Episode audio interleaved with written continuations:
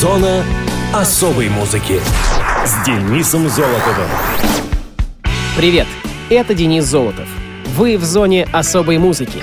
Хотя купальный сезон в наших широтах уже практически всеми завершен, на море многие едут именно в зимний период. Коли кто собрался в теплые страны в разгар осени или в разгар зимы, сегодня можно таковых от всей души поздравить. В этом году на сегодняшнее число выпал Всемирный день моря. А в США отмечают День пунктуации. У них в школах любимое занятие — орфографические конкурсы. Вот, может, сегодня то же самое происходит по всей стране и со знаками препинания. Так или иначе, запятая, давайте обратим внимание, запятая, что же приготовила нам третья неделя сентября.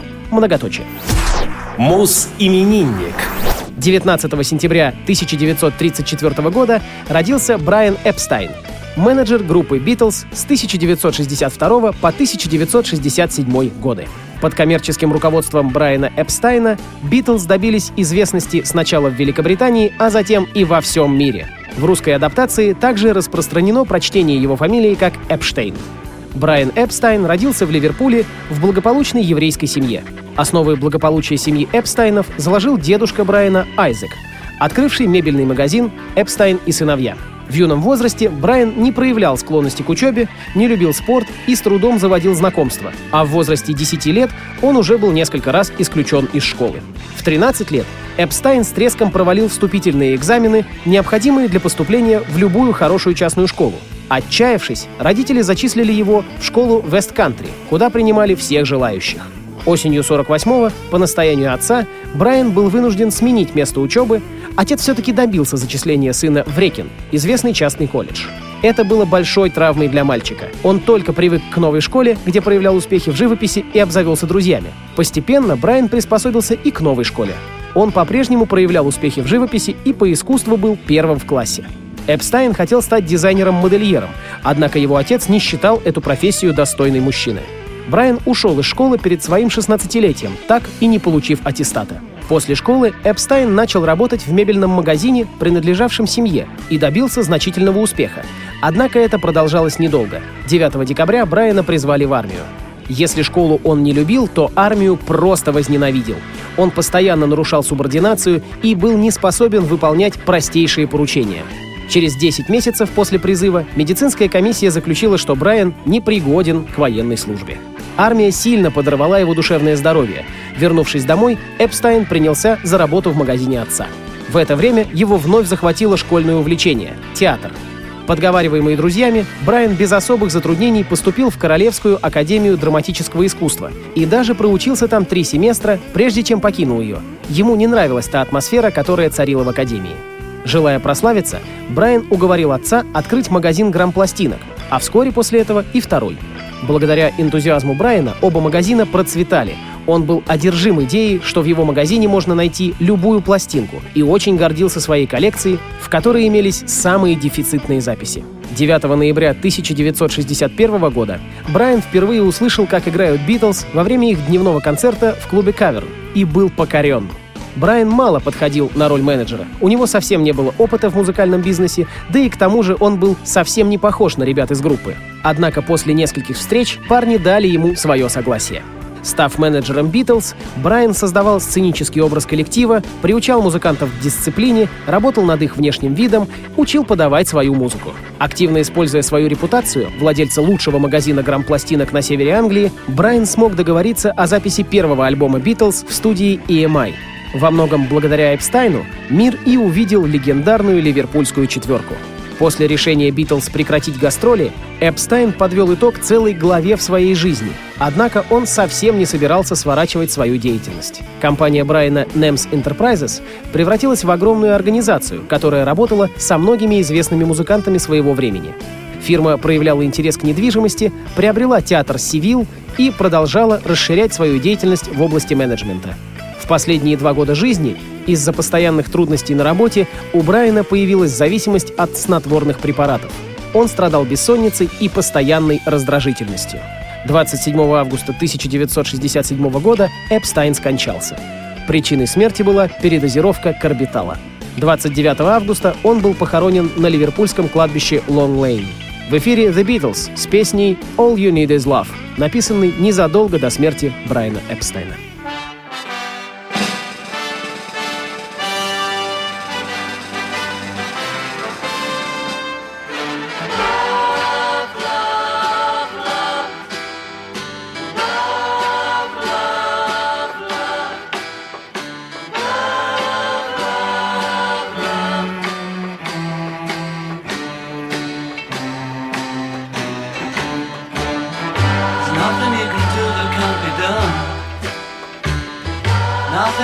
Sing that can't be sung.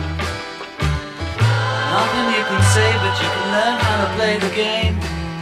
It's easy. Nothing you can make that can't be made. No one you can save that can't be saved. Nothing you can do, but you can learn how to be you in time.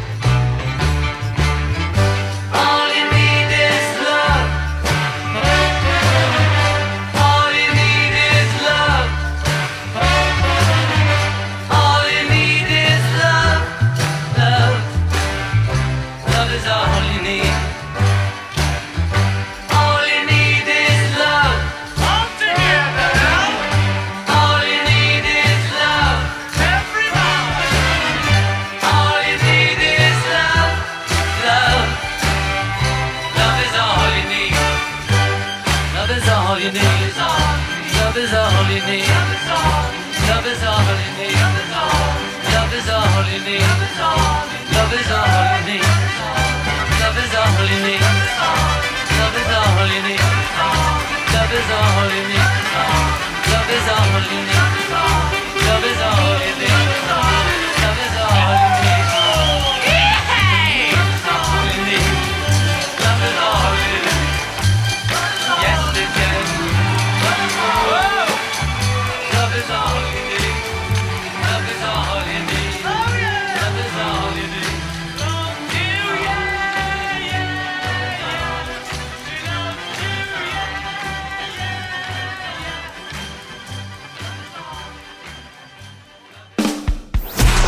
Мус-именинник.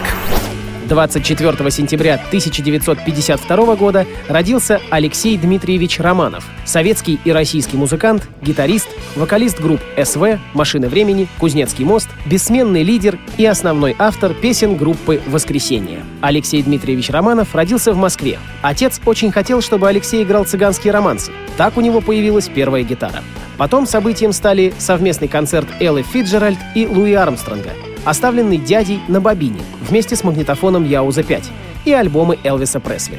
Алексею тогда было около 10 лет. Его родственники, двоюродные братья и сестры, тоже увлекались рок-н-роллом и давали его слушать. К моменту появления «Битлз» у мальчика уже имелась вторая гитара.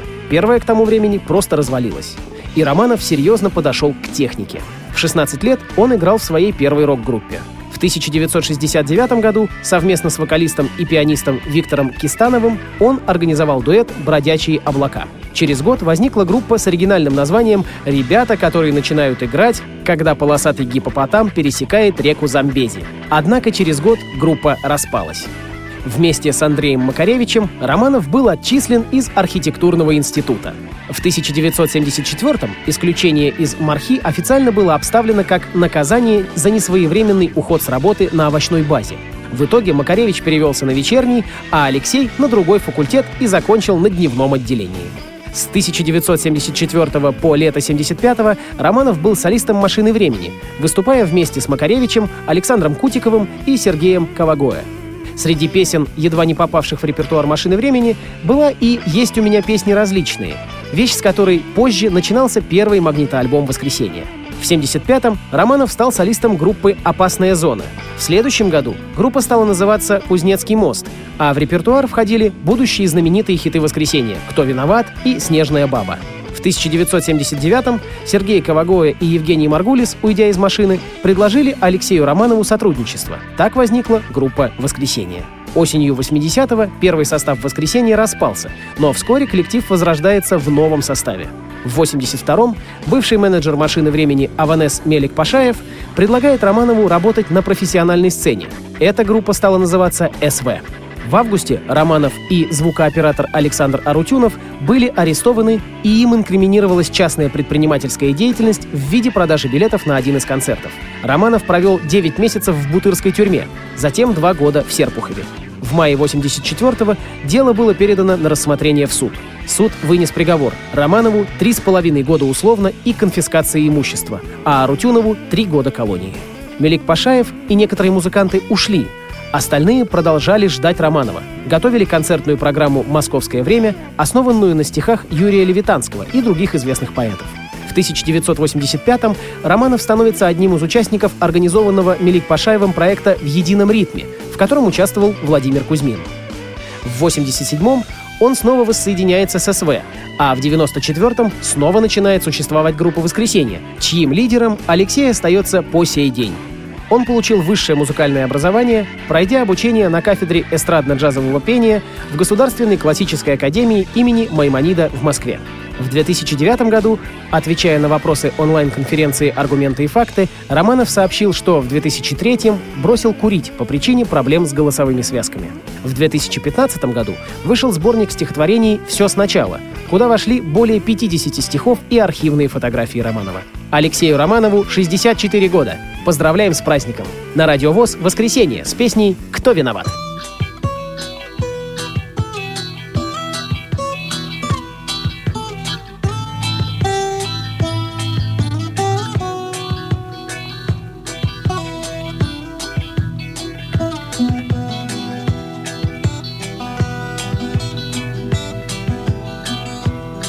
Виноват, что ты устал, Что не нашел, чего так ждал, Все потерял, что так искал, Поднялся в небо и упал. И чья вина, что день за днем Уходит жизнь чужим путем, И одиноким стал твой дом, И пусто за твоим окном. И меркнет свет, и молкнут звуки новой муки, ищут руки. Если боль твоя стихает, значит будет новая беда.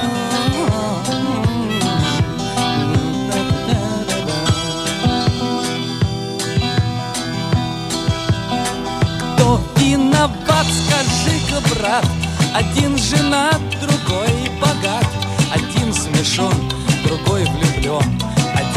дурак, другой твой враг. И чья вина, что там идут, друг друга ждут и тем живут. Но скучен день и ночь пуста, забиты теплые места. И меркнет свет, и молкнут звуки новой муки, ищут руки. Если боль твоя стихает, значит будет новая беда.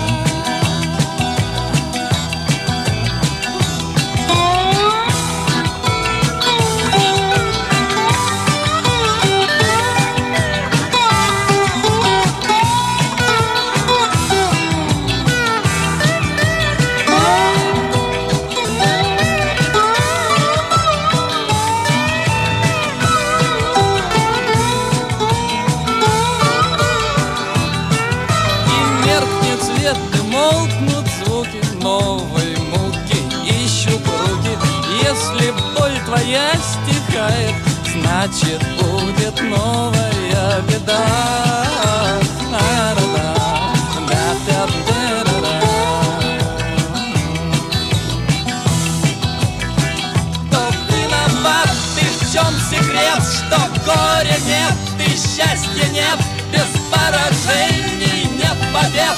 И равен счет удачи бед.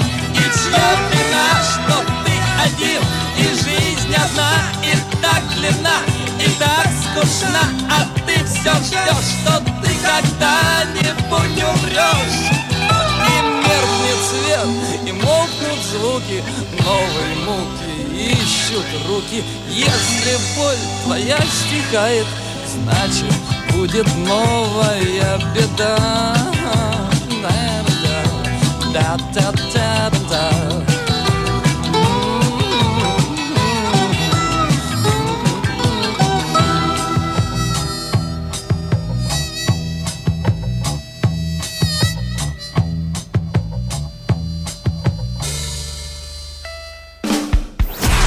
Муз-события.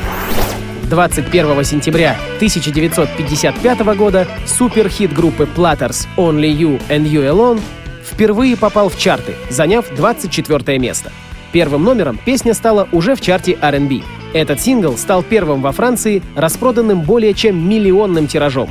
«Only You and You Alone» — «Только ты и ты одна» часто сокращается «Only You», написано сочинителем песен Баком Рамом, Наиболее известными исполнителями знаменитой мелодии о любви, конечно же, является группа The Platters.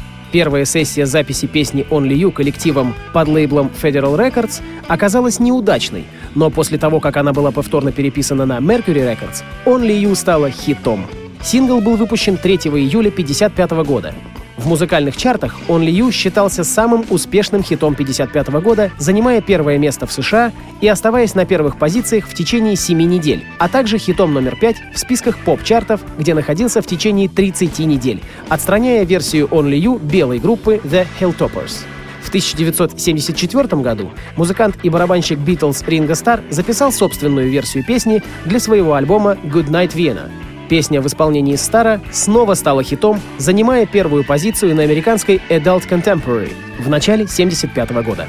Демонстрационная версия Only You Джона Леннона включена в его музыкальный сборник «Антология». Версия песни Боба Хатфилда, участника группы Righteous Brothers, заняла 95-ю позицию в чартах Billboard в 1969 году. В 1984 году Карл Гот записал кавер-версию «С давних дней» в составе альбома «Градки с ласку». В 2006 году новая версия песни вошла в альбом «Forever Begins Tonight» Патрицио Буане. После записи группы The Platters песни «The Great Pretender» хит «Only You» был включен на обратную сторону пластинки. Песня часто становится саундтреком к известным кинофильмам. Часто исполнение песни ошибочно приписывают Элвису Пресли из-за похожей вокальной манеры. Однако Элвис эту песню никогда не пел. Давайте ее и послушаем. Бескомпромиссный хит The Platters Only You and You Alone. Only you can make all this world seem right.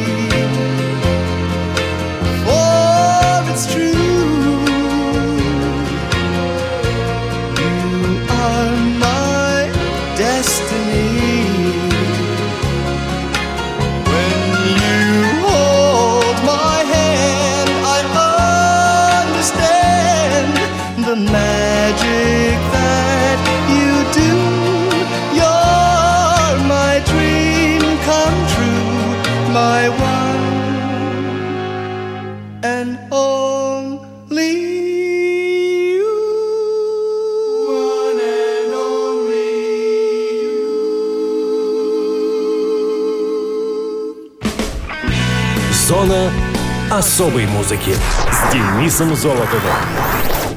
На этом все. С вами был Денис Золотов. Слушайте хорошую музыку в эфире Радио ВОЗ. Пока.